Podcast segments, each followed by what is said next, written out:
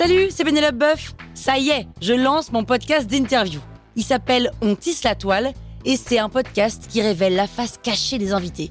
Et d'ailleurs, mes invités, ce sont des CEO et des célébrités comme Gad Elmaleh, Jean-Michel Apathy, My Better Self, Rose Eberstein, Mireille Dumas. Et évidemment, je pose des questions qu'on n'ose pas toujours poser et je leur fais faire des tests, des challenges, je leur fais jouer l'harmonica, grignoter des trucs, bref. Rendez-vous sur On tisse la toile pour découvrir une interview tous les lundis. Ciao Sur écoute. Les trois mousquetaires, euh, les trois mousquetaires, ils sont trois ou ils sont quatre? J'ai jamais compris. Vous écoutez Krusty Book, le podcast qui résume les livres en vous spoilant le hook.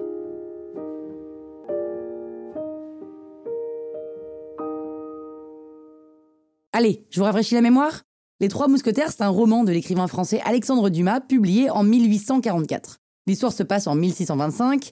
D'Artagnan, un jeune gascon de 18 ans, est en route pour Paris afin d'entrer dans la compagnie des mousquetaires du roi Louis XIII. Mais comme un bon vieux cliché du provincial qui arrive à la capitale, D'Artagnan se fait direct embrouiller par deux inconnus qui lui volent sa lettre de recommandation écrite par son père à l'intention de Monsieur de Tréville, le capitaine des mousquetaires du roi. Sauf que les deux inconnus étaient en fait deux agents du cardinal de Richelieu, le comte de Rochefort et Milady de Winter. Du coup, lorsque D'Artagnan réussit enfin à rencontrer Monsieur de Tréville, eh bien le gars lui dit merci, merci beaucoup, on va analyser votre candidature et puis on reviendra vers vous à Zap.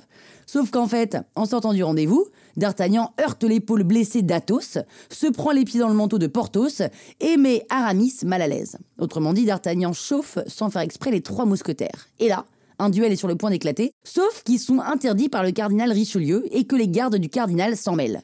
D'Artagnan change aussitôt de camp et se met du côté des mousquetaires pour les défendre, et les quatre hommes gagnent et se jurent amitié. Croix de bois, croix de fer, si je mens, je vais en enfer. Un truc du genre, quoi. Le roi en personne est au courant de l'affaire, il reçoit alors le jeune D'Artagnan et lui offre une récompense. D'Artagnan en parallèle tombe amoureux parce que s'il y a des capes et des épées dans un roman, il faut avant tout un cœur à prendre évidemment, et en l'occurrence celui de Constance Bonacieux, l'épouse de son propriétaire et lingère de la reine. Constance révèle à D'Artagnan que Richelieu cherche à compromettre la reine en dévoilant une relation amicale qu'elle entretient avec le duc de Buckingham. D'Artagnan a donc pour mission d'aller à Londres pour récupérer ses diamants que la reine a offerts au duc et que le roi veut voir illico presto parce que Richelieu lui a mis la puce à l'oreille. En route, il perd ses trois acolytes dans de grandes péripéties, et c'est donc seul qu'il réussit la mission et retourne à Paris juste à temps pour sauver la reine. Wouhou Constance est enlevée sur ordre de Richelieu et D'Artagnan part à la recherche de ses potes qu'il a perdus dans sa précédente mission pour la retrouver. Une fois réunis, ils rentrent à Paris, mais M. de Tréville les envoie aussitôt régler le siège de La Rochelle. Pendant sa préparation, D'Artagnan obtient une entrevue avec Milady, qu'il va courtiser, parce que bon, hein, pourquoi pas, mais il découvre alors sur son épaule une fleur de lys marquée au fer rouge, signe qu'elle est pas toute blanche, la Milady. Et du coup, elle veut tuer D'Artagnan puisque désormais il connaît son secret.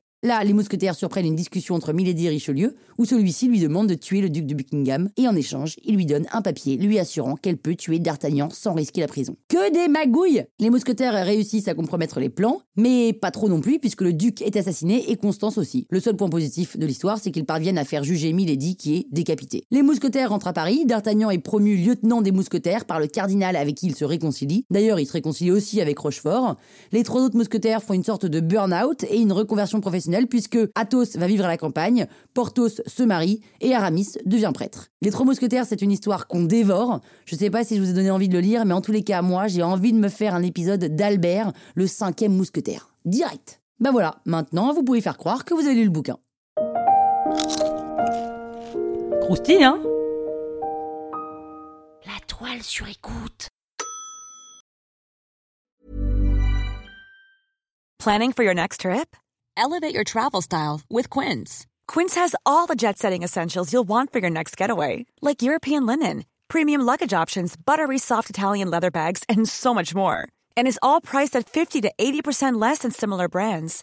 Plus, Quince only works with factories that use safe and ethical manufacturing practices. Pack your bags with high-quality essentials you'll be wearing for vacations to come with Quince. Go to quince.com slash pack for free shipping and 365-day returns.